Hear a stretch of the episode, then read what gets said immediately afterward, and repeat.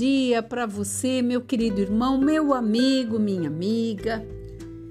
A palavra de sabedoria hoje vai falar conosco de uma forma para nós lembrarmos muitas coisas que nossos pais, avós e todos aqueles que querem o melhor para nossa vida nos orientou ao longo dos anos.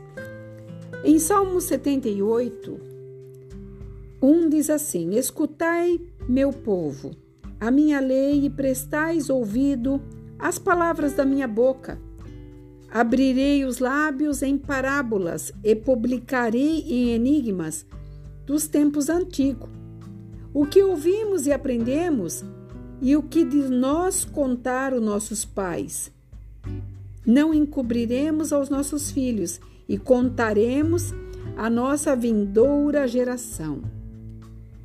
No 7, para que pudessem colocar a sua confiança em Deus e não se esquecesse dos feitos de Deus, mas observassem os seus mandamentos. Aqui nós estamos vendo o salmista Asaf, que deixou para nós um alerta, que desde os tempos antigos nós temos que ouvir o que os nossos pais, nossos avós antepassados, eles contavam e traziam a veracidade da palavra de Deus. E nós cristãos temos que entender que a palavra de Deus, ela não tem tempo de validade. Muitas pessoas dizem assim: "Ah, mas isso foi no Velho Testamento. Isso aconteceu tantos anos atrás. Hoje tudo mudou, tudo está ao toque do dedo. Tudo está ao nosso alcance." E eu quero te frustrar nesta manhã ainda deste dia. Nada está a teu alcance que não tenha vindo de Deus ou que não esteja vindo dele. Porque todas as coisas são passageiras. A palavra nos diz que a ciência multiplicaria a tal ponto que nós esfriaríamos na fé, que nós desacreditaríamos das coisas que haviam sido prometidas. E aqui nós estamos ouvindo um salmo de alguém que está dizendo: escuta, povo meu. Que povo é esse? O povo de Deus. O povo que acredita que a palavra dele tem uma eficácia, que a palavra dele ela é pura, verdadeira, que ela jamais será deixada para trás. Nunca, nem ninguém, nada, nada foi dito que não seja cumprido, porque Deus é fiel. E a sua fidelidade, a palavra nos relata, é para sempre. A sua misericórdia estará conosco para sempre.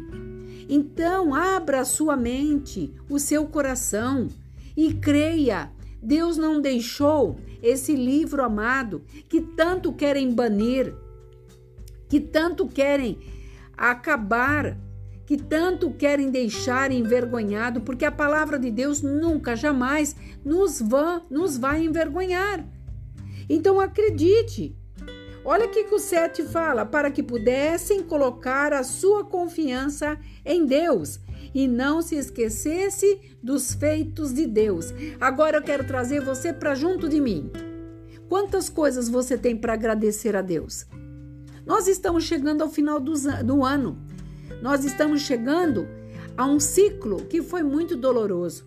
Foi uma, uma reciclagem dos dois anos que nós passamos de Covid, de tantas situações, muitos que se foram, nossos entes queridos, mas nós estamos aqui e eu quero ressaltar nesta manhã, neste dia, acredite, a palavra de Deus não volta vazia.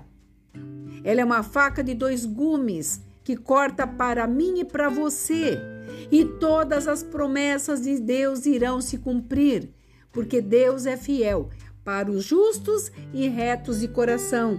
Então acredite, creia. O nosso pai Abraão, que é o nosso pai na fé, deixou exemplos para que nós pudéssemos hoje crer e acreditar que tudo tem um tempo certo para acontecer. E se não aconteceu, porque nós temos que aprender algumas coisas com a palavra de Deus.